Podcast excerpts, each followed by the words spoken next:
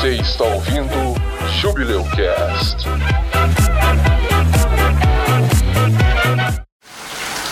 Era uma noite fria de 6 de outubro. Meu pet não me deixara dormir enquanto ficava fitando o infinito em direção à porta do meu quarto. Eu olhava e não conseguia notar nada de anormal na minha porta trancada com chaveira do amendoim pendurado no trem. Logo adormeci e a minha cama começou a receber o meu corpo que estava quadrado de tensão devido ao longo dia na cozinha do restaurante que eu trabalhava. De forma que eu não precisava nem me mover mais, pois tinha encontrado a posição ideal para o meu repouso. Subitamente, ouço uma batida forte na porta do meu quarto e abro os olhos com espanto e encontro respirando ofegante, com os olhos vidrados no meu rosto, uma criatura que antes mesmo que eu pudesse gritar me fez a seguinte pergunta.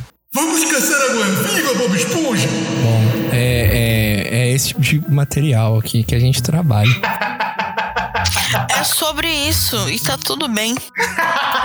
É, é sobre isso. A gente vai falar sobre isso e tá tudo bem. Hoje, hoje o episódio é bizarro, é esquisito. Feliz Halloween. Feliz Halloween.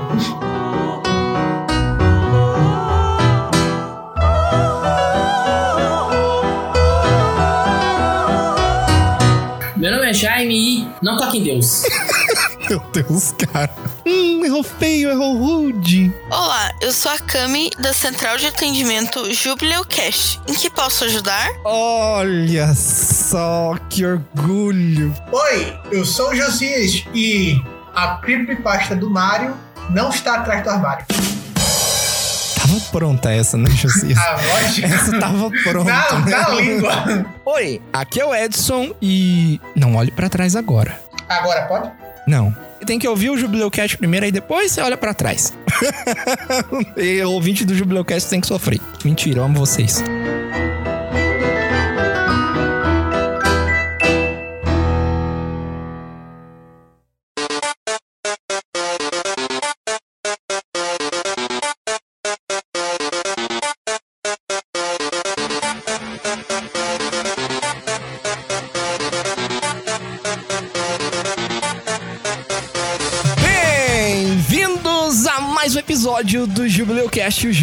Dos podcasts. E hoje estamos em clima de Halloween. Esse episódio aqui está saindo muito próximo do Halloween, né? Se não no dia de Halloween. E hoje a gente tem um episódio especial, temático, pra falar sobre isso. Hoje a gente vai falar de creepypastas, né? Poxa, eu pensava que ia ser Alien, Edson. Ó, temos um episódio aí de Alien no cabide aí pra gente gravar, né? Mas hoje não. Hoje vai ser creepypastas, vai ser aquele terror raiz da internet. Hoje cada um de nós separou algumas historinhas pra você. A gente vai ler elas, não vou dizer que a gente vai dramatizar, mas a gente vai fazer o nosso melhor. Todas essas histórias, eu vou explicar pra vocês o que são creepypastas, mas todas essas histórias, eu vou deixar links pra elas, caso você se interessar e quiser ler com mais calma, ou quiser descobrir mais coisa, eu vou deixar um monte de link na página do episódio com esses links indicando vocês onde vocês podem achar mais esse tipo de conteúdo. E é isso. Temos uns abraços e beijos pra mandar aqui hoje antes de começar o programa, né? Sim,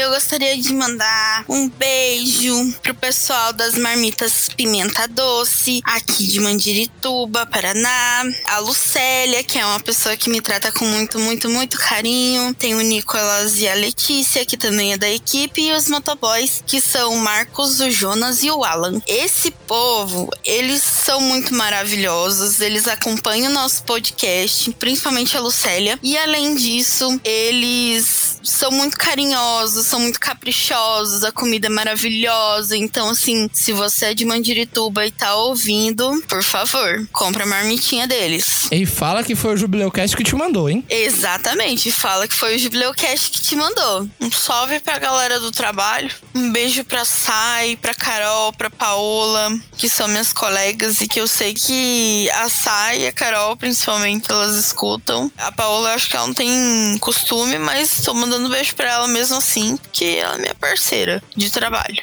Se ela não escutar, ela vai começar a escutar agora por influência da escola. É, agora você recebeu um ultimato. Semeando o Jubileu Cash. Isso aí, um abraço pra vocês, meninas. Muito obrigado pela escolha de podcast. E um beijo também pra moça da Doce Rosa, que é a Liz, que também é maravilhosa e que também acompanha a gente também daqui de Mandirituba. Um beijão pra vocês. Muito obrigada por prestigiar a gente. E é por isso que sempre que eu posso, eu prestigio vocês também. Olha só, um grande abraço para você de Mandirituba que tá ouvindo a gente. Espero que vocês estejam gostando do nosso conteúdo. Se você quiser mandar pra gente aí o que, que você tá achando, não importa de que parte do Brasil você é, manda pra gente dicas, sugestões de temas, né? Comentários sobre o episódio. Manda pra gente nas redes sociais, que todas elas são arroba Corvo do Bico, pelo e-mail, bico do corvo contato arroba gmail.com ou pelo site. Tem um formulário para preencher e você entra em contato com a gente. Então, um abraço pro pessoal de Mandirituba e um abraço para todo mundo nesse planeta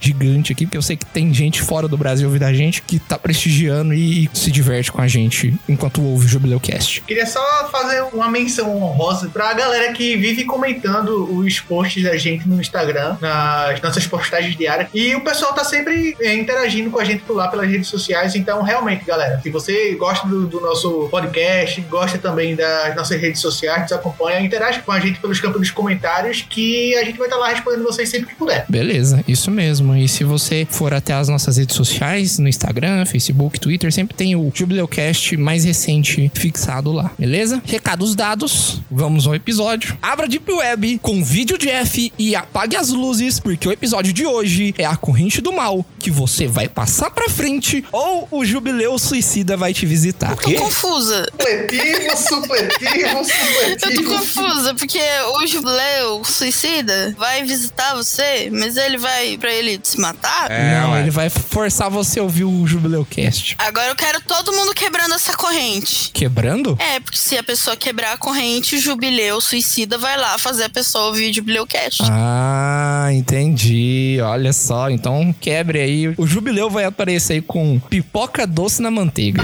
Você falou em pipoca.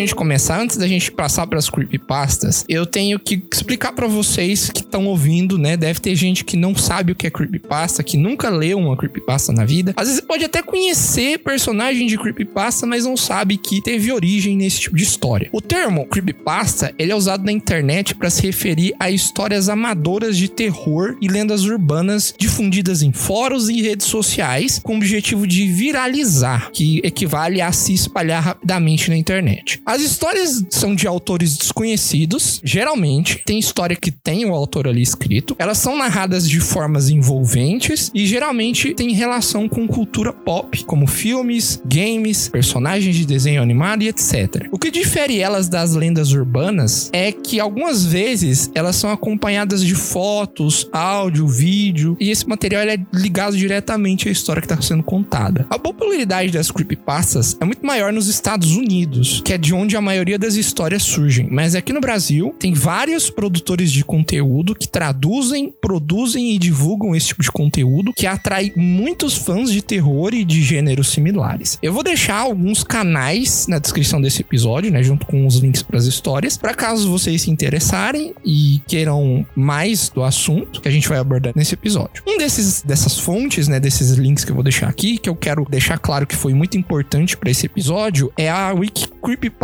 Brasil, que eles têm um acervo de uma tonelada de história. Ajudou muito, foi fundamental pra gente montar esse programa. O termo creepypasta, ele vem do inglês, que é uma junção de creepy, que significa arrepiante ou assustador, com a expressão copy-paste, que significa algo como copiado e colado, que se refere à origem dessas histórias que são copiadas e publicadas em inúmeras comunidades online. Por isso, não é de surpreender se você conhecer versões diferentes das histórias de hoje. Como são publicadas em inúmeros locais durante o tempo, existem várias versões de um único texto. Vamos para as creepypastas.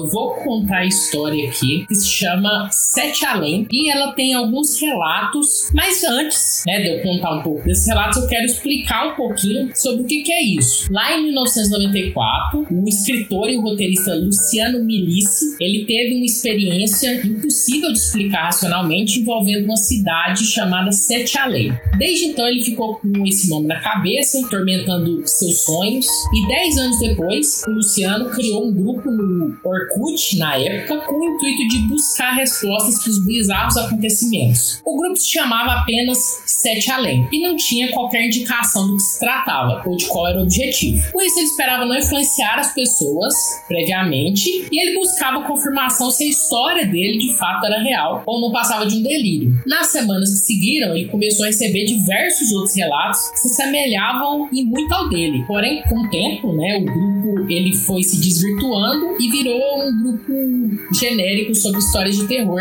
que foi apagado pelo autor por causa disso. Isso é toda a história de como que é, chegou nesse relato que eu vou contar. Então, algum tempo depois, ele escreveu o um relato numa lista do BuzzFeed que falava ali das nove histórias que farão você acreditar em universos paralelos. E ele comentou sobre a história dele e muitas pessoas apareceram pedindo para ele continuar o relato. E também com experiências próprias com essa cidade de Sete Além. O primeiro que eu vou falar é o relato original do autor, que foi postado na época lá naquele grupo do Orkut. Então, o primeiro relato chama Uma Passagem para Sete Além. E agora eu vou ler o relato do jeito que ele escreve no site dele. Em 1994, eu estava no segundo ano da faculdade, tinha 19 anos e lamentava o fato de que só poderia cursar o período noturno a partir do próximo ano. Os dois primeiros anos eram obrigatoriamente matutinos, o que dificultava a busca por empregos ou estágios. Até então, minha experiência se resumia a um longo período como gerente de uma videolocadora, que era como se chamava o Netflix da época. Mesmo morando longe da faculdade, eu adorava o caminho de volta, os longos trechos a pé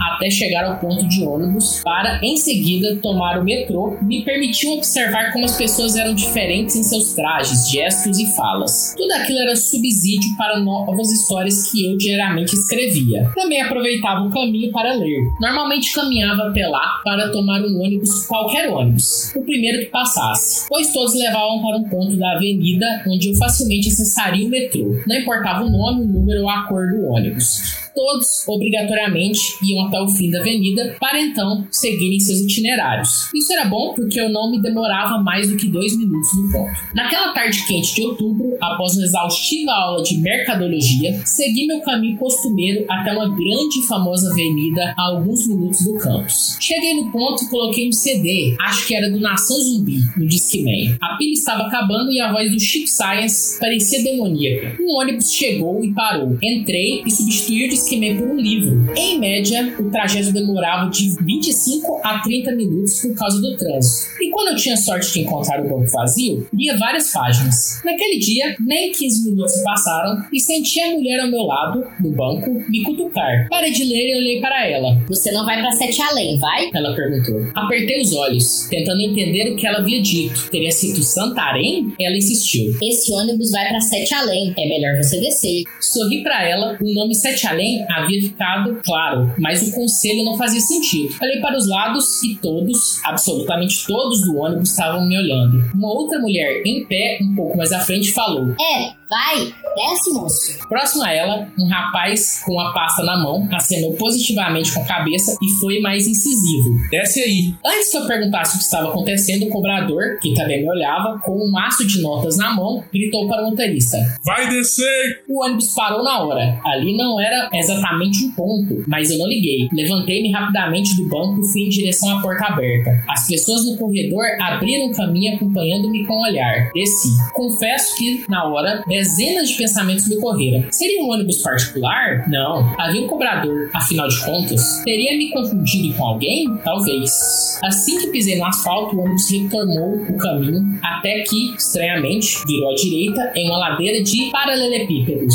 Um trajeto incomum. Aquele nome Sete Além nunca mais saiu da minha mente. Seria um bairro? Uma cidade? Perguntei aos meus conhecidos e até olhei no guia de ruas. Ninguém nunca reconheceu esse nome nas proximidades ou até em outro lugar o mundo. Sei que, dias depois, passei a sonhar com Sete Além, e desde então, pelo menos uma vez por mês, me vejo em suas estranhas ruas durante o sono.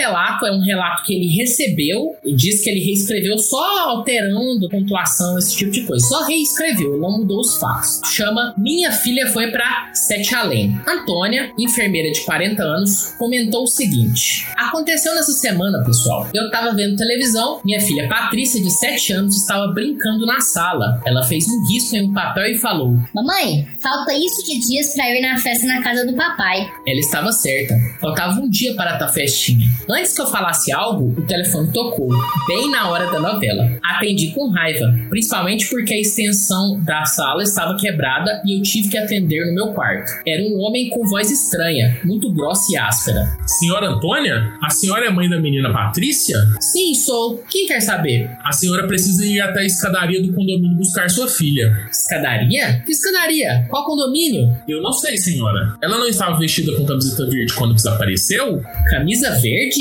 Minha filha nem tem camisa verde, seu maluco. Escuta aqui, vou ligar pra polícia, tá? Minha filha tá aqui na sala comigo. A gente mora em sobrado e não em condomínio. Fica passando trote essa hora, seu.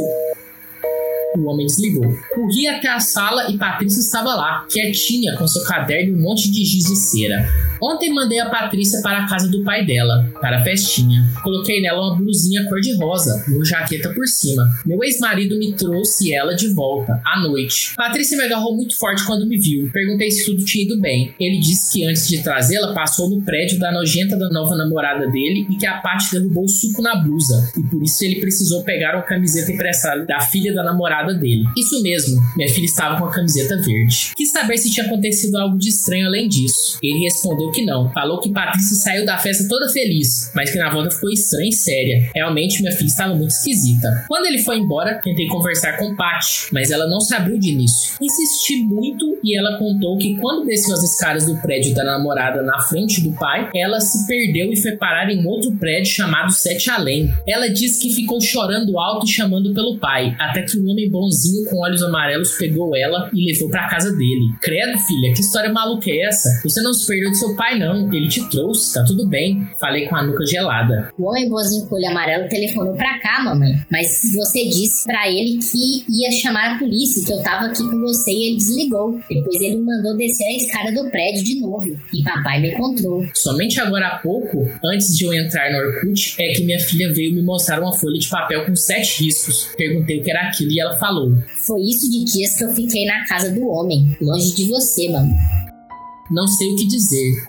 Minha filha passou apenas algumas horas longe de mim, mas consegue contar com convicção cada um dos detalhes dos sete dias que ficou hospedada na casa do homem bonzinho de olhos amarelos que mora em Sete Além. E essa é o fim da segunda história. São duas histórias sobre Sete Além. O autor, o Luciano Milici, ele tem várias outras histórias de pessoas que contam que já estiveram em Sete Além e outras pessoas que compartilham essas experiências. Ele diz que quando ele compartilhou essa primeira experiência, a experiência do ônibus, começaram a aparecer essas pessoas e ele nem tinha colocado sobre o que, que era o grupo. As pessoas apareceram, viram o nome e falaram assim: Nossa, eu já estive nesse lugar. Hoje em dia, ele tem um grupo no Facebook que chama Sete Além. Vocês podem entrar lá também. Eu já entrei, já dei uma olhada nas histórias lá. Se você tiver alguma história, se você tiver estado em Sete Além, vai lá e conta pra ele. E ele também tem canal do YouTube que chama Sete Além. Está nos links. Entrem lá e contribuam então para esse mistério. Quem sabe você também esteve em Sete Além?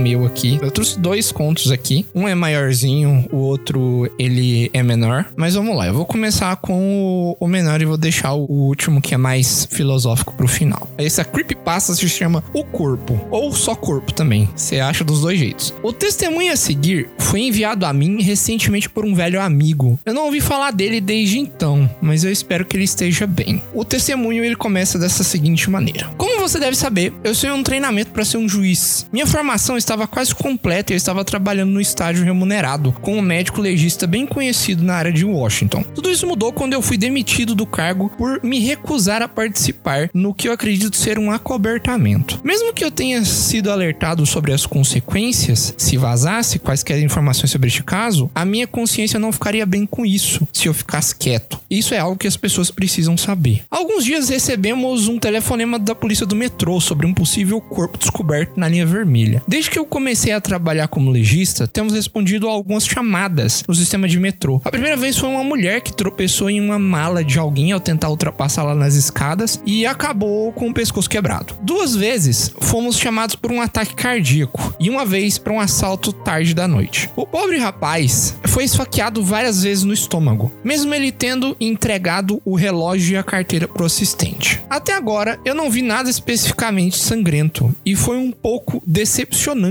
quando disseram que era apenas um homem caído no trem. É errado desejar ser chamado a um caso que alguém foi empurrado nos trilhos do trem? Enfim, quando a gente chegou, os paramédicos já estavam em cena, então nós achamos que era apenas um desentendimento e fomos chamados para fora prematuramente. Mas a fila da polícia bloqueou toda a plataforma da estação. Do nosso ponto de vista, no topo das escadas rolantes, podemos dizer que algo não estava certo. Os paramédicos estavam do lado de fora da porta do carro do trem e eles não estavam realmente fazendo nada, exceto discutindo e apontando para o corpo caído contra uma janela de dentro. Poderíamos ter ido embora, mas decidimos dar uma olhada de qualquer jeito só para ver o que estava acontecendo. Quando nos aproximamos, ouvi um pouco da conversa entre os dois paramédicos. Ele tá morto, não é? Disse o mais velho dos dois. Sim, mas os mortos não fazem isso. Fazer o quê? Eu pensei. Uma vez que eles nos viram, eles rapidamente concordaram que o homem estava morto e saíram rápido. E a gente começou a analisar. É evidente que não era uma chamada que eles queriam lidar. Eu podia sentir isso. A polícia também não era de muita ajuda. Eu conversei com os policiais na cena enquanto o doutor entrou para dar uma olhada no homem do trem. Um dos detetives comentou que não havia sinais de assassinato. Todas as testemunhas afirmaram que o cara simplesmente sentou como todos os outros e em seguida parou de respirar. Causas naturais, pensei. Parecia só mais um caso seco, mas quando olhei por cima do meu ombro pro doutor, ele parecia confuso. Olha para isso, disse ele para mim quando eu entrei no vagão. Ao me aproximar, parecia que o homem estava dormindo, como qualquer passageiro faz quando sabem que a sua parada ainda não tá perto. Olhar para o quê? perguntei. Os olhos. A cabeça do homem estava para frente, com o queixo no peito, de modo que eu tinha que me ajoelhar para conseguir dar uma boa olhada no seu rosto. Quando eu fiz isso, o doutor começou a falar alto, consigo mesmo, como ele costuma fazer, apenas repassando a sua lista mental. Ele não respira bem, não tem pulso e a sua pele tá gelada. O tempo aproximado da morte é de 6 a 8 horas atrás. Estou no corredor do trem, tentando fazer uma análise com uma lanterna, já que a pouca iluminação do trem não estava ajudando muito as coisas. Os olhos do homem estavam abertos e eles pareciam estar olhando para mim. Não é raro, por isso eu me inclino mais perto na esperança de descobrir o que é que o doutor queria que eu vesse, de modo que eu não parecesse um idiota. E então o cadáver piscou. Eu dei um salto para trás tão rápido quanto um rato pularia para se afastar de uma cobra. Mas que porra é essa? Eu tentei dizer. Exatamente tem que ser apenas um espaço muscular, certo? Eu também pensei nisso, diz ele. Mas veja isso. Ele pega o cara pelo cabelo, puxa a cabeça dele para trás e com a outra mão ele acena um dedo na frente dos olhos abertos do homem, que em seguida começam a acompanhar o dedo do doutor enquanto ele move pro lado e pro outro. Então, o homem olhou para mim e piscou novamente. Você já viu algo assim? Não. E ele tá morto? Morto como uma porta. Deixamos a oficial encarregada, mas sabemos que não foi possível determinar a causa da morte no local. Uma necrópsia completa teria que ser feita para fazer qualquer tipo de determinação. Ela fez uma nota no relatório que esse corpo tinha uma tendência a seguir com seus olhos e ocasionalmente piscar. Extraoficialmente, ela me contou que o caso inteiro a incomodava. O homem, segundo ela, não tinha qualquer identificação, cartão de crédito, relógio, joia, um telefone ou até mesmo dinheiro. Tudo o que eles descobriram sobre ele foi um bilhete de metrô e um guardanapo em seu bolso. Uma vez que estávamos de volta no escritório, nós vestimos uns macacões de exame e eu fui responsável por despilo. O cadáver me olhava o tempo todo enquanto eu tirava seu terno. Ele até piscou pra mim uma vez. Além disso, algumas coisas estranhas foram observadas sobre o vestuário. Primeiro, ele não estava usando roupas íntimas. Normalmente as pessoas usam uma camiseta, boxers ou cuecas e meias. Esse cara não estava usando nada dessas coisas, mas por alguma razão ele tinha dois cintos, um sobre o outro. O doutor ligou o gravador e em seguida ligou a serra circular. Veio o agradável som de estalo quando a caixa torácica foi arrombada. Enquanto isso acontecia, os olhos do homem nos observavam. Eu quase podia jurar que ele estava sorrindo também. Durante a hora seguinte, o doutor fez anotações do exame. Ele me entregou cada órgão para ser pesado e catalogado. Não havia nada de estranho ou fora do comum sobre qualquer um dos órgãos internos. Tudo bem, disse o doutor. Agora vamos dar uma olhada na cabeça dele. Eu quero ver o que está causando os movimentos dos olhos. Você se importa se eu vendar os olhos dele? Tentei permanecer tão profissional quanto eu pude, mas o piscar constante me deixava nervoso. O doutor autorizou, por isso eu peguei um pouco de fita de sutura e criei coragem para fechar manualmente as pálpebras do cara. Imediatamente ele começou a se mover. Todo o seu rosto estava convulsionando e se contorcendo, tentando se liberar da fita. Acho que ele não gostou da ideia, disse o doutor. E ele tirou a fita dos olhos do homem. Os movimentos violentos pararam imediatamente e o homem piscou para o doutor. Isso não é normal, eu disse. Há uma razão científica para tudo. É o nosso trabalho encontrá-la. O doutor respondeu. Mas ele estava lutando para tirar a fita dos olhos. Eu acho que ele quer ver. Agora você deseja remover o crânio ou quer que eu faça? Nesse momento eu estava muito abalado para lidar com o equipamento. Assim eu achei melhor apenas ver como o doutor usa a serra em torno do crânio do homem. O maldito ainda está sorrindo. Eu tenho certeza disso. Ele está olhando para mim piscando com seu olho esquerdo, depois o seu olho direito. Eu ouço o som do estalo familiar causado pelo topo de um crânio que está sendo puxado para fora. Oh, ok, diz o doutor. O que, que, é isso? Pergunto-me enquanto ando ao redor para ver o que ele tá vendo. Os olhos do homem me seguem, é claro. Acho que você tem que ver isso. Meu Deus, não tem nenhum cérebro. Doutor? Eu pergunto. Agora não. Arrume suas coisas e vai para casa. Eu vou terminar de limpar isso. Ele disse isso enquanto discava um número de telefone. Mas. Vai logo. Eu ligo para você mais tarde. Isso não foi um pedido, foi uma ordem. Eu sigo até a porta, sabendo que o homem ainda está olhando para mim. E não diga nada a ninguém. O doutor nunca me ligou de volta. Cada vez que eu tentava entrar em contato, caía na caixa postal. Tentei voltar no dia seguinte, mas o segurança não me deixou entrar no prédio. Disseram que era para aguardar novas instruções e que eu receberia licença remunerada. Isso foi há quatro dias. Essa manhã eu ouvi uma baita batida na minha porta. Era um homem que disse que estava no escritório do médico legista, mas parece que ele trabalha com a CIA, FBI, NSA ou alguma outra agência de três letras. Ele perguntou se podia entrar para conversar. Eu abri a porta e quando ele entrou, notei que havia dois homens vestidos de forma semelhante sentados em um carro preto do outro lado da rua. Em sua pasta havia um arquivo do caso do Zé Ninguém, que foi encontrado no trem. Todas as notas sobre o movimento dos olhos e piscadas foram removidas. Não houve menção de qualquer coisa fora do comum, muito menos um cérebro ausente. Esse arquivo já tem a assinatura do doutor e esse homem tá pedindo para eu assiná-lo também. Eu tento dizer a ele que o arquivo tá errado, mas ele levanta a mão para me impedir de falar. Essa é a forma que aconteceu. Agora, assine, disse ele. Eu pergunto sobre o doutor. Eu quero saber por que eu não tenho notícias dele. Ele diz que o doutor se foi. A forma como ele diz me faz pensar o pior. Eu me recuso a assinar e peço para falar com o diretor do necrotério. O homem me informa que seria impossível e que eles teriam que me deixar ir. Mas ele não disse no sentido de me demitir, mas no sentido de executar. Ele saiu quando eu pedi para ele ir embora, mas ele me avisa para não mencionar isso a ninguém ou eu vou ter consequências graves. Assim, a porta se fechou atrás dele, eu arrumei a mochila e saí. Vi um carro preto que estava estacionado no final da minha rua e eu pensei que eu só poderia ser paranoico. Para me certificar que eu não estava sendo seguido, eu mudei de direção várias vezes. Quando eu me senti seguro o suficiente, eu entrei em um bairro residencial próximo e encontrei sinal de Wi-Fi livre. Acho que algo estranho está acontecendo aqui em Washington talvez em outros lugares também. Eu não sei o que poderia ser, mas eu sinto que o doutor e eu vimos algo que não era para sabermos, e agora estamos em perigo. Encontrei o número da casa do doutor e quando eu liguei para ele foi direto pro correio de voz. Tentei deixar uma mensagem para ele, mas a linha ficou muda depois que eu comecei a falar. Se alguém tá monitorando o meu telefone, é possível que meu carro também esteja grampeado e eles já sabem exatamente onde eu estou. Mais uma vez, talvez seja eu sendo paranoico ou maluco. Talvez haja uma explicação completamente lógica para o cadáver que olha, pisca e sorri. Eu não posso imaginar como algo assim poderia existir ou por que existiria. Eu tô com medo. Muito, muito medo. Eu decidi que a única coisa a fazer seria escrever isso e enviá-la a todas as pessoas que eu conheço. Espero que essa informação chegue a alguém. Se você recebeu esse e-mail e não recebeu outro e-mail meu até amanhã, então eu provavelmente tô morto e você saberá que o que eu escrevi é verdade.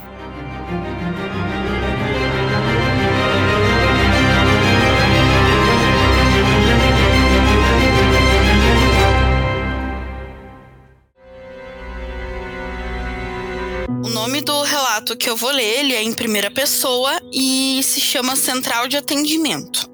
Pensamentos sobre a comida tailandesa do restaurante perto do prédio ficam desordenando a minha concentração. Enquanto a hora do almoço se aproxima, ninguém faz reservas de hotel em dezembro. Até agora, praticamente todos os quartos já foram agendados e as melhores taxas são só uma memória de verão. Ainda assim, há sempre uma oportunidade para uma reserva de última hora. Então, eu esperei para qualquer coisa parecida com uma chamada. Dois toques sinalizam uma chamada recebida.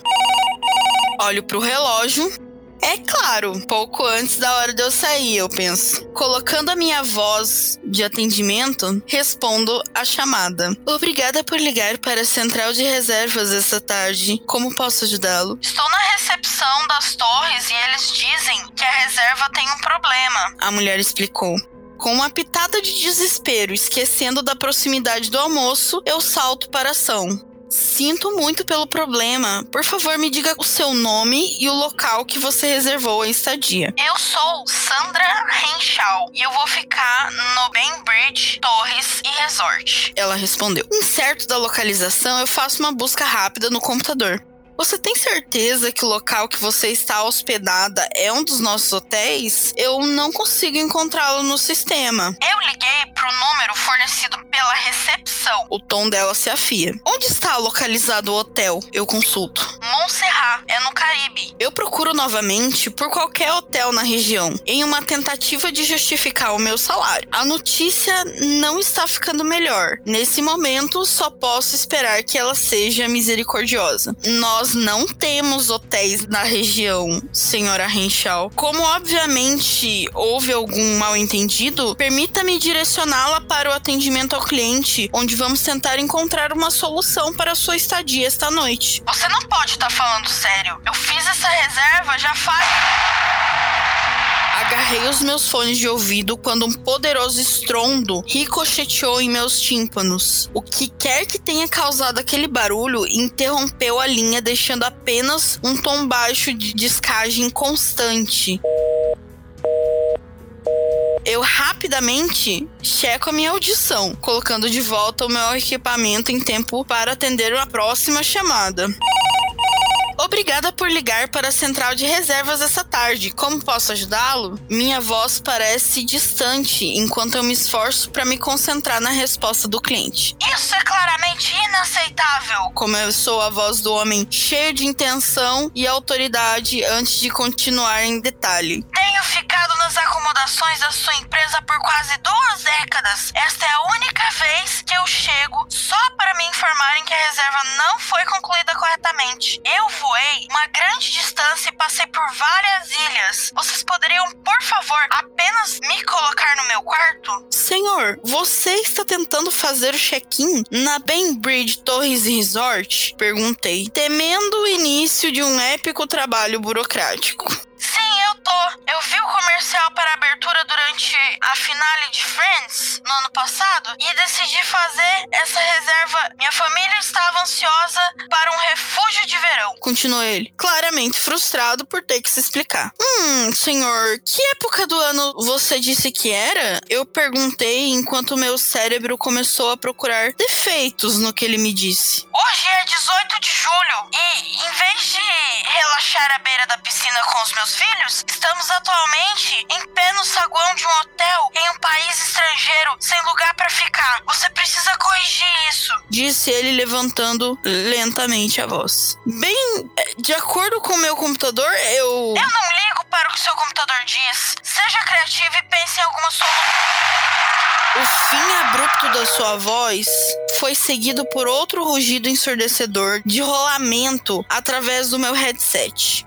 Meus dedos vibravam enquanto eu os usava para proteger meus ouvidos, reagindo rápido o suficiente nesse momento para evitar o mesmo zumbido que tocou nos meus tímpanos da última vez. Nessa segunda ligação, eu detectei gritos angustiados de uma multidão em pânico. Era abafado, mas eu pude ouvir dezenas de vozes chamando por ajuda. Me esforçando o máximo para processar tudo, eu atendi a próxima chamada em instinto. Foi apenas no meio da reclamação do cliente que eu recupero foco ao som da frase Bainbridge Torres e Resort. Senhor, existe algum tipo de acidente ocorrendo no lobby? Qualquer coisa que soe como explosões infernais? Eu pergunto sabendo muito bem como um pedido de informação soa para uma pessoa racional. Não, isso é algum tipo de piada? Acredite em mim, senhorita. Eu gostaria de poder dizer que eu estou brincando. Tudo que eu sei é que eu tenho recebido telefonemas de vários hóspedes do hotel onde está hospedada. Nenhuma reserva está correta e a linha fica desconectando devido a algo que soa quase como uma explosão no fundo. Mas se está tudo bem, então deve ser uma falha no.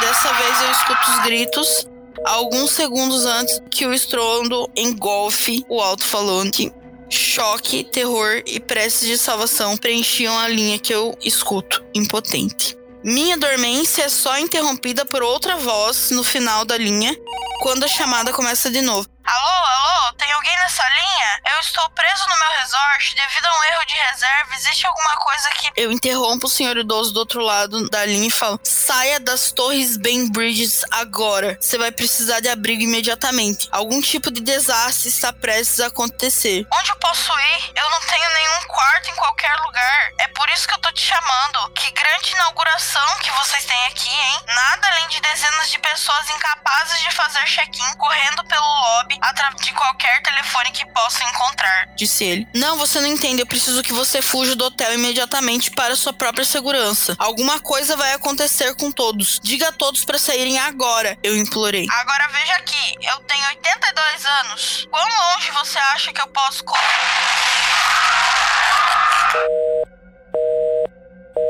Mais uma vez, a linha corta em uma confusão aterrorizante. Mais uma vez eu não consigo ajudar ninguém. Mais uma vez eu escuto súplicas daqueles ao redor do senhor. Novamente, eu pego o telefone. Você está nas torres Bainbridge? Não de acordo com o balcão de reservas. Saia daí agora. Diga a todos para fugirem e salvarem suas vidas antes do que qualquer coisa que esteja acontecendo atinja o hotel. Em desespero, a minha voz vai exigindo a atenção do rapaz. Só depois é que eu percebo que isso vai contra a etiqueta que eu tenho que seguir. Eu não me importo com quem você pensa que é, mas eu reservei uma suíte do pacote de lua de mel e não vou tolerar essa ocasião a ser marcada pela sua grosseria. Eu preciso que você. Eu desligo o telefone e defino o computador para parar de receber chamadas.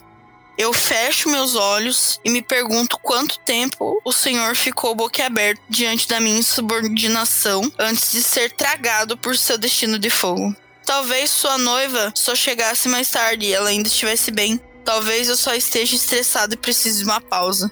Eu saio para o almoço e imediatamente me arrependo de minhas ações quando vejo minha chefe passando. Ah, eu tava querendo falar com você.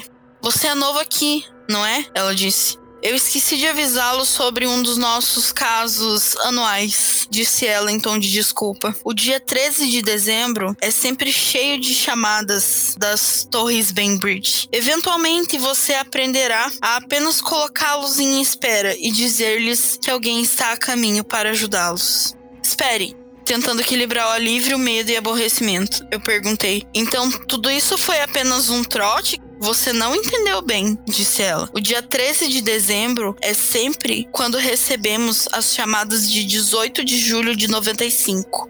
Foi quando nosso hotel em Montserrat foi perdido devido à explosão de um vulcão que se acreditava estar dormente.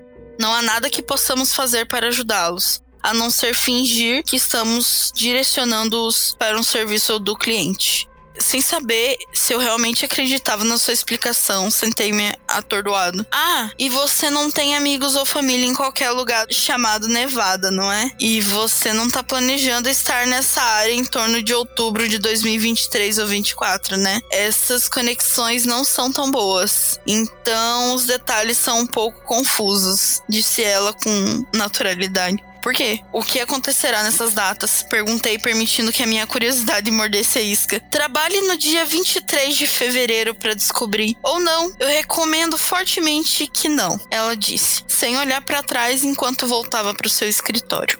Enquanto eu vou para o restaurante de comida tailandesa, eu faço uma nota mental para usar qualquer tempo de férias que eu tiver no dia 23 de fevereiro.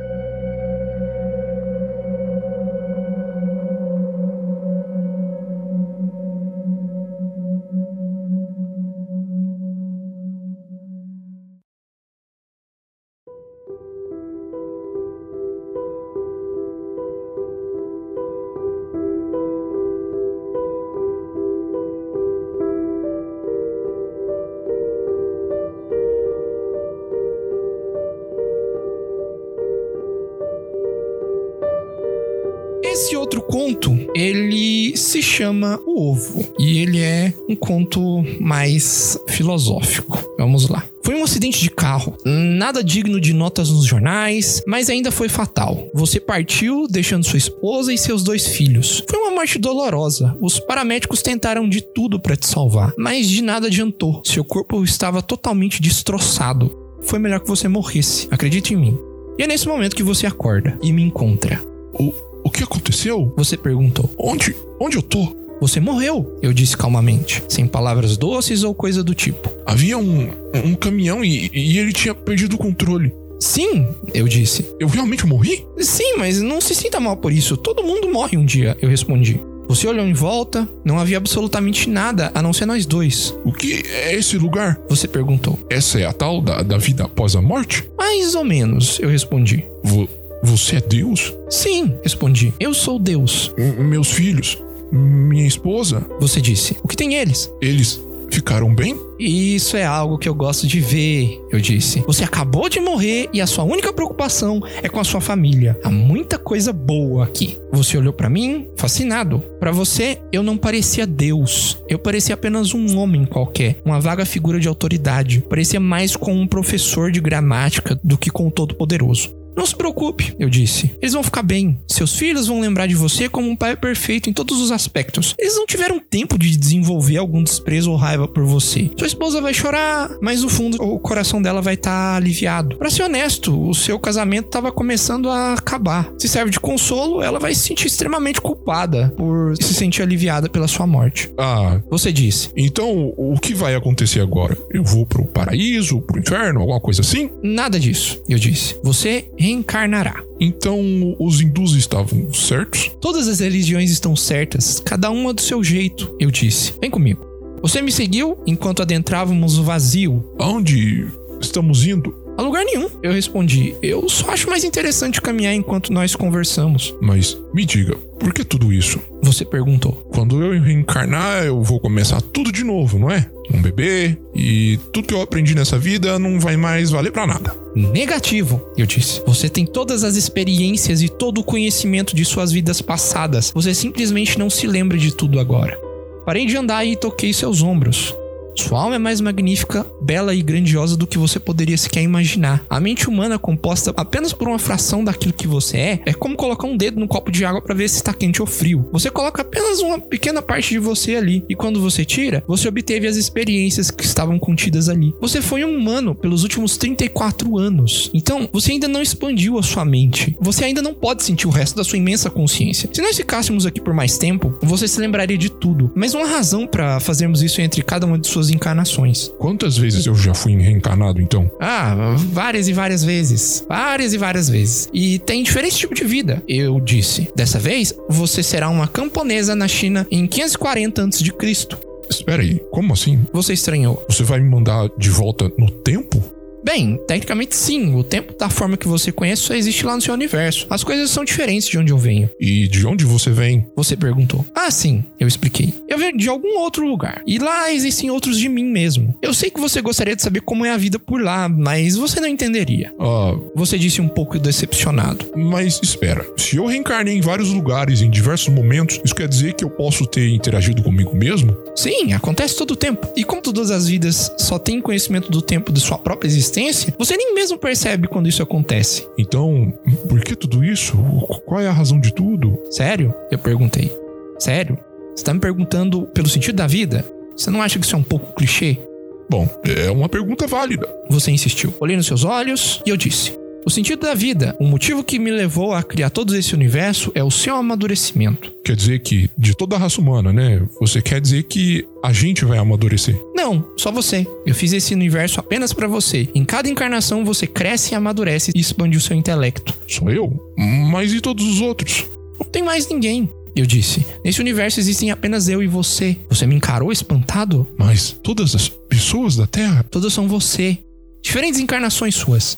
Peraí, eu sou todo mundo? Agora você tá entendendo. Eu disse dando um tapinha nas suas costas. Eu sou cada ser humano que já viveu? Sim, e também cada humano que um dia vai viver. Eu sou Abraham Lincoln? E também John Wilkes Booth, que matou ele. Eu sou Hitler? E os milhões que ele matou. Eu sou Jesus? E todos que o seguiram. Você não conseguiu mais falar. Todas as vezes que você faz mal a alguma pessoa, eu disse, você tá fazendo mal a você mesmo. Todas as boas ações que você faz foram feitas para você mesmo. Todos os momentos alegres e também os tristes que foram experienciados por qualquer humano foi ou será experienciado por você. Por quê? Por que eu tenho que passar por isso tudo? Porque um dia você vai ser como eu. Porque é isso que você é. Nós somos da mesma espécie. Você é meu filho. Nossa! Você disse incrédulo. Quer dizer que eu sou um deus? Não, ainda não. Você é um feto. Ainda tá se desenvolvendo. Assim que você viver todas as vidas humanas após todo o tempo existente, você vai ver o quanto você se desenvolveu e você vai conseguir nascer. Então, todo o universo, você disse, é apenas. Um grande ovo, respondi. Agora é hora de você viver a sua próxima vida. E depois disso, enviei você para o seu novo caminho.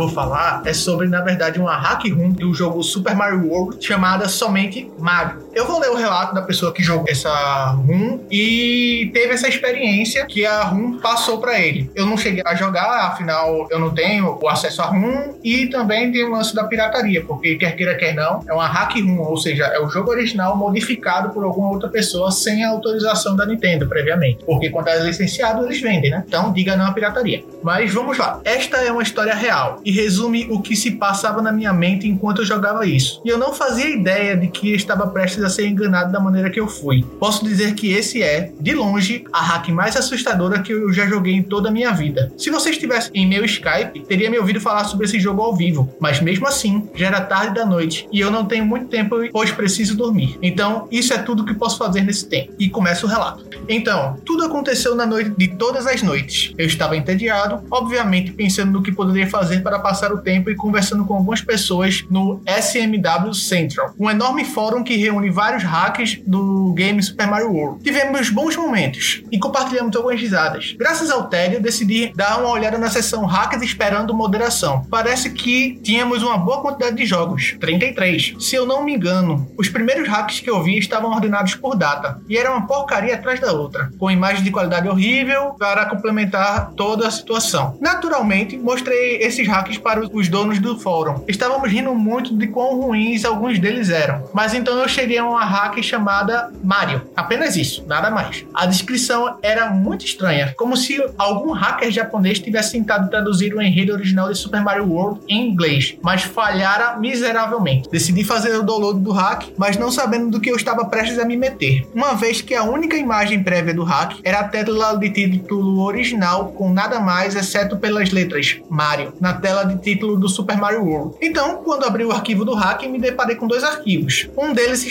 chamava 3007014, um simples arquivo no formato .txt. Olhando mais atentamente, descobri no topo do arquivo TXT, misturado com um embaralhado de letras e símbolos, havia uma coisa lá que parecia estar em inglês. Aqui está um trecho do que encontrei. Aí ele coloca alguns símbolos e entre esses símbolos tem a palavra Me de me encontre em inglês, repetida várias vezes, e depois mais um conjunto de símbolos. Para ser sincero, eu não sabia o que fazer sabendo disso, e eu achava que era perda de tempo ficar procurando mensagens subliminares no meio de um arquivo todo embaralhado. Na inicialização, notei que o autor havia tido tempo para alterar o cabeçalho de seu REC. Ao invés de o habitual título Super Mario World, que você normalmente vê no canto esquerdo quando clica em uma room, ele só tinha a palavra Mario, mais uma vez. Neste ponto ganhei um pouco de esperança, porque normalmente as pessoas que fazem hacks meia boca geralmente nem sequer mudam o título. Outra coisa que aumentou ainda mais meu interesse era que a coloração do modelo brilhante e animado do Mario parecia mais, como posso dizer, cinzento. O que era antes violeta e vermelho, se tornara um cinza com um pequeno tom vermelho. E eu tenho quase certeza que as suas calças também pareciam mais acinzentadas que o normal. Achei isso estranho e me perguntei por que ele decidiu deixar o Mario como uma palheta de cores tão chata. Independentemente de suas intenções, eu sentia que havia algo errado. Não no sentido de que a palheta estava pior, mas que o hack parecia vazio, como se algo tivesse acontecido. Ao pressionar Start e selecionar um novo arquivo, assim como um monte de hacks do Mario que eu havia jogado no passado, apareceu uma espécie de introdução que, basicamente, descrevia toda a história do jogo em um pequeno parágrafo. Pequeno o suficiente para caber numa caixa preta. Comecei a ler e, para a maior parte, a mensagem permanecia a mesma. Mas houve um detalhe essencial que me deixou ainda mais intrigado. Aparentemente, o principal antagonista desse hack não era Bowser, assim como em todos os outros jogos. Ao invés disso, era o Mario. A mensagem dizia exatamente isto. Bem-vindo! Esta é a terra dos dinossauros. Nessa estranha terra descobrimos que a princesa Toadstool fora raptada novamente. Parece que Mario está por trás disso mais uma vez. Mas que era essa mensagem original do Super Mario World, disse a mim mesmo. Neste ponto, eu definitivamente sabia que havia algo estranho com este hack. Ao deixar a música de introdução tocar, apertei o botão Start em meu joypad para finalmente chegar ao mapa e começar a minha jornada por este jogo desconhecido. Ao entrar no mapa principal, tudo parecia normal. Mesmos caminhos e fases antigas, mesmo música original, só os nomes das fases eram diferentes. Ao invés de Yoshi House, como era de costume, agora se chamava simplesmente Yoshi. Decidi entrar na fase somente por curiosidade. Quando entrei, a casa inteira do fundo havia sumido. Não havia mais fumaça, não havia mais fogo, não havia mais passarinhos, nada. Tudo que me restava era uma caixa de mensagem. Ao abri-la, a mensagem que eu esperava estar lá fora substituída com o que parecia ser um código binário. Aí aparece um código binário e no final escrito Yoshi. Aparentemente, o código traduzia para bloco de notas. Neste ponto, eu estava no meu Skype dizendo a todos que aquele hack estava começando a me assustar, o que resultou em algumas respostas sarcásticas. De qualquer forma, após isto, meu nível de interesse pelo hack disparou, e junto com ele, minha paranoia. Em seguida, decidi ir para a esquerda. Ao chegar na fase antes conhecida como Yoshi's Island 1, era fora nomeada agora como Never Come Back. Nunca mais volte aqui, na tradução. Ao entrar na fase, foi cumprimentado pelo som absurdamente alto do veículo voador do Bowser, que pode ser ouvido logo antes da última batalha do jogo. Aquele barulho me fez pular da cadeira, o que provavelmente não teria acontecido se eu não tivesse estado tão nervoso antes disso. Decidi neste momento que seria melhor baixar o volume dos meus fones ouvidos para não ter mais surpresas desagradáveis como essa. Quando eu entrei no nível, com exceção da música, tudo parecia estar na mesma coisa, exceto pelo fato de que o pequeno culpa que deslizava na primeira borda não estava mais lá, nem mesmo Bill Banzai. A moeda do dragão ainda estava lá. No entanto, por alguma razão, eu não conseguia coletá-la. Ou melhor, nenhuma das moedas do dragão do jogo. Também notei de que havia um bloco marrom já usado, perto do local onde o Bill Banzai normalmente aparece. Eu só pude supor que esta área é uma revisita da fase depois que eu havia terminado. Agora eu queria saber por que as coisas estavam daquele jeito, o que me fez pensar na mensagem de introdução do hack. Mario havia feito alguma coisa na Terra dos Dinossauros. Tudo isso era do ponto de vista do Bowser. Rapidamente rejeitei a última opção porque parecia meio estúpida demais. Aquilo me deixou pensando no que Mario, em algum ponto do tempo da história do autor, causou alguma coisa. Mas o que? Como que Mario tinha feito? Minha mente não fazia mais nada além de deixar pensamentos correrem neste momento. No entanto, rapidamente tirei isso tudo da cabeça e continuei a me aventurar no nível. Só para descobrir que todos os blocos já haviam sido basicamente atingidos. Todas as moedas foram coletadas, exceto pelas moedas de dragão, aquelas que ainda estavam lá e ainda eram impossíveis de serem obtidas. Não havia inimigos e eu já não podia mais descer em canos. Eventualmente me deparei com outra caixa de mensagem, que eu não estava surpreso que ainda estava na fase. Ao atingi-la, fui recebida com uma familiar mensagem da caixa preta. Mais uma vez, a mensagem fora obviamente editada. Ela dizia o seguinte: ponto de dicas. Eu te odeio. Agora eu tive a impressão de que as coisas estavam começando a ficar na vibe que o autor era um indivíduo doentio e esquisito. E eu tinha certeza absoluta que o Mario definitivamente havia feito alguma coisa. Neste ponto, eu estava basicamente correndo para chegar ao fim da fase até que me deparo com outra caixa de mensagem. No entanto, esta era apenas uma caixa em branco com o título de Ponto de Dicas. Ao chegar em Yoshi's Island 2, vi que havia sido renomeada para Yoshi's House, o nome original da fase onde você começa o jogo. Resolvi entrar e descobrir que a paleta de cores havia sido também mudada, junto com o fundo. Dando alguns passos, me deparei com uma trilha de culpas, aqueles que inúmeros jogadores jogam um castro para ganhar uma vida extra. Ignorei-os e segui para ver se a fase tinha sido alterada em mais algum lugar. Finalmente me deparei com um ponto de interrogação, que prende o Yoshi, e por isso pulei no bloco para libertá-lo. Após fazer isso, recebi esta mensagem. O rei! Obrigado por me salvar. Meu nome é Yoshi e meu caminho para resgatar os meus amigos, o Mario me prendeu neste ovo. Neste momento, pensei em todos os cenários possíveis. Mario atacando a terra dos dinossauros, destruindo as plantações, causando os horríveis danos irreversíveis. Enfim, tudo. O autor havia me fisgado como seu pequeno jogo doentio, e como qualquer outro idiota, eu mordi a isca e ainda voltava para conseguir mais. Em algum lugar não muito longe do bloco do Yoshi, eu encontrei outra caixa de mensagem. A mensagem que eu recebi foi a seguinte: Mas há algo que eu possa fazer para você mudar de ideia? Que porra é essa? Que diabos isso quer dizer? Mudar de ideia? Sobre o que mudaria de ideia? Isto se tratava sobre todas as coisas que o Mario havia feito e sobre todas as pessoas que estavam tentando convencê-lo a parar. Eu acho que estava tentando falar comigo através das caixas de mensagens, ou era sobre mim? Parecia que o hacker estava tentando se comunicar comigo através das caixas de mensagem. Eu continuei rapidamente. Queria dar o fora de lá o mais rápido possível, já que havia passado tempo demais olhando ao redor. Então, eu e Yoshi, eu ainda estava montado nele. Finalmente abrimos o caminho para a próxima fase. Ele também foi alterado. O que antes era Yoshi's Island 3, agora se tornava Yoshi's Island 7. Entrei no nível sem hesitar. Quando entrei, fui recebido por um fundo preto sólido, um piso azul e cinza. O lugar parecia congelado, sem vida e estéreo. Não havia nada na fase, exceto pelo poste de checkpoint. Apenas um trecho de terra clara com mais nada em volta. Rapidamente perdi meu interesse e terminei a fase. Apesar desta parecer ser a fase mais solitária e assustadora do jogo, pelo menos até agora, já que as coisas se tornariam piores em breve. Com a fase terminada, um novo caminho se abriu. Yoshi's Island 4 se tornaram apenas Leave Now. Sai agora. SMW Centro não era mais nada além que minhas postagens constantes sobre as descobertas e mensagens do hack, para que outros pudessem experimentar o que eu estava experimentando. O canal, infelizmente, estava estranhamente inativo. Parecia que ninguém realmente se importava, ou não estava por perto. Eu me sentia sozinho. Mas prossegui para a próxima fase. Na maior parte, tudo parecia o mesmo, tirando o fato que agora não havia mais água para me impedir de cair em buracos sem usar o Yoshi como sacrifício. O nível também estava vazio de inimigos. Sempre que eu chegava num buraco que parecia muito longe para eu pular em cima, descobri que poderia andar no ar, assim me livrando da necessidade de usar o Yoshi como trampolim. Era evidente que o hacker queria que eu deixasse comigo, pelo menos até agora. Fui capaz de chegar ao cano que geralmente me levava para sair da fase. Entrei e vi a sala que estava exatamente normal, tudo no mesmo lugar e nada editado ou foi o que eu pensei. A caixa de mensagem mais uma vez quebrou o clima daquele breve momento de alívio em que eu tive que entrar pelo cano. Neste ponto, eu estava questionando se eu deveria continuar para ver como tudo aquilo terminava ou sair naquele momento enquanto eu ainda tinha um pouco de senso comum sobrando. A caixa de mensagem era meio indistinguível e eu sinceramente não conseguia entender o que queria dizer. A mensagem era a seguinte: Você conseguirá se cortar no final. Se você coletar, você pode. Por um momento tentei descobrir o significado daquela mensagem, mas eventualmente desisti e terminei o nível. Imaginei que a caixa não valia muito a pena. Com o nível terminado, o caminho para o castelo do primeiro mundo foi liberado, agora renomeado de Iggy's Castle para Go Back. Volte. Com certeza me senti muito bem-vindo ali. A sala interior do castelo parecia estranha. Havia um tom de lava esverdeada escura no teto e haviam postes que pareciam pilares. Além de que, ao lado de cada pilar havia uma quantidade bem alta de caixas de mensagens. Enquanto eu avançava, mais a quantidade aumentava. A sala era basicamente um grande corredor sem inimigos ou qualquer coisa do tipo. Todas as mensagens que eu acertava me davam uma mensagem branca com uma assinatura do Yoshi no fundo, ou a mensagem dizia o seguinte: Você não acha que já causou problemas o suficiente?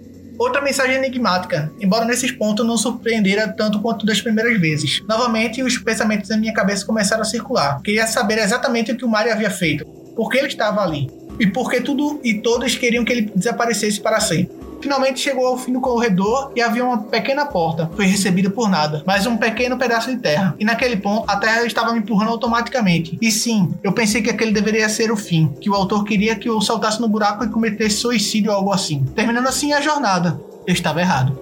A rolagem automaticamente me empurrou para fora da beirada, mas continuava andando, infelizmente. A fase não era nada além de que um longo trecho de terra invisível com um outro pequeno pedaço de terra, grande o suficiente apenas para caber uma porta do chefe. A rolagem automática de repente parou e eu me preparei para o pior. Juntei minha compostura, engolindo a saliva na boca e respirei fundo. Entrei. Nada além do chefe normal, Ig. Me senti enganado de uma certa forma. No entanto, fiquei feliz de pensar que tudo aquilo iria finalmente acabar. Derrotei Ig somente com dois saltos, sem esforço. Depois que ele caiu na lava, a mensagem de congratulações da derrota do chefe apareceu como de costume. Depois disso, fui levado para a cena do resgate do ovo e a destruição do castelo. Mas ao invés da mensagem de costume, me fora mostrado algo perturbador e muito diferente, como um perfil de uma cena de crime. A mensagem foi a seguinte: Vítima 1. Os olhos foram incapazes de serem encontrados. A vítima foi encontrada deitada em seu tapete. Causas da morte ainda desconhecidas. Impressões digitais não identificáveis foram encontradas em todo o cadáver. Mas que merda tem de errado com esse cara? Gritei ao ler a mensagem perturbadora. Quero dizer, era um hack, mas ainda assim, quem era a vítima? Por que os olhos foram arrancados? E que poderia ter tornado essas impressões digitais encontradas em seu corpo como não identificáveis? E além disso, a garota era a princesa Tudson? Levei um tempo para ver se eu havia lido a mensagem corretamente, então continuei seguindo em frente. Embora eu quisesse saber o que acontecera em seguida, uma vez que o mapa principal estava completamente desaparecido e não havia nenhum vestígio dele em lugar algum. Para minha surpresa, ele ainda mostrava um caminho marcado pela Donut Plants. Quando entrei no nível, pude ver que, assim como as vezes anteriores, eu estava mais uma vez errado. Ao entrar, vi duas caixas de mensagens. Elas diziam o seguinte: Não tem como sair daqui. Voe para onde? Eu achei muito estranho que ambas as caixas de mensagens se contradiziam. Uma estava me dizendo que não havia maneira de sair daquele inferno maldito, e a outra estava me dizendo que se eu pudesse voar, eu poderia ser livre. Comecei a criar mais teorias de minha cabeça, tentando entender as caixas de mensagens, mas sem sucesso. Eu continuei andando para a direita, dei um salto, mas notei que eu estava preso naquela área. Havia uma parede invisível me impedindo de sair. De repente, eu ouvi um som que toca quando você entra em um cano. Eu estava fazendo isso nessa animação, só que no chão. Não havia nenhum cano na área, por isso que parecia muito estranho. Foi então levado para um nível com fundo preto, blocos de pedra de chão e uma pequena porta. Imediatamente o jogo me deu um cogumelo para me impedir de entrar nela. Então prossegui para ver se havia mais alguma coisa no nível. Fui então levado para uma pequena sala com o que parecia um buraco na parede. Eu pulei no buraco vendo como não havia outra opção. Embora eu achasse que o fundo do poço era sólido, tentei me abaixar em um monte de áreas até me deparar com um tubo secreto. Mario lentamente fez a animação de descer pelo cano, indo para fora da tela. Pensando que iria para a próxima fase, eu esperei, esperei, mas havia mais nada. Apenas uma tela preta. Eu era incapaz de continuar. Não era possível se mover, pausar ou sair do nível. Não havia absolutamente nada para ser feito. Esta era a representação de morte em um videogame. Uma travada. Mario havia morrido. Depois de jogar, eu finalmente entendi o que estava acontecendo. Suponho que Mario estava arrependido pelas suas ações, e nisso acabou sendo jogado no inferno, que parecia exatamente como a Terra dos Dinossauros, onde ele estava perdido em uma terra de ódio e morte para sempre. Eu havia terminado minha jornada e estava muito aliviado por isso. O pesadelo terminara e as atividades no fórum e no Skype pareciam ter voltado ao normal. Rapidamente compartilhei meu relato com o resto dos usuários do SMW Central e escrevi essa pequena documentação digitada aqui. Lembre-se, rapazes, é apenas um hack. Ele não pode te machucar, certo?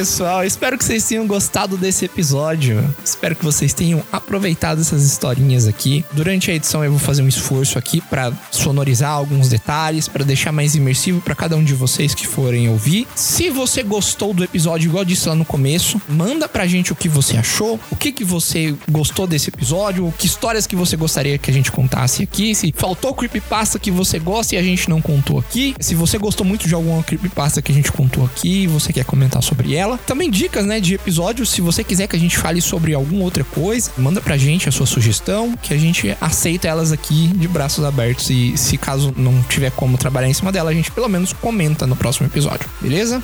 Então é isso, pessoas. Até o próximo episódio. Um grande abraço pra todos vocês.